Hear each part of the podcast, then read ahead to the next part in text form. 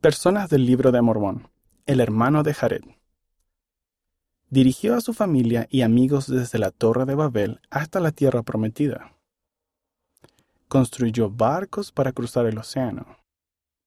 Le pidió al Señor que tocara 16 piedras para iluminar los barcos.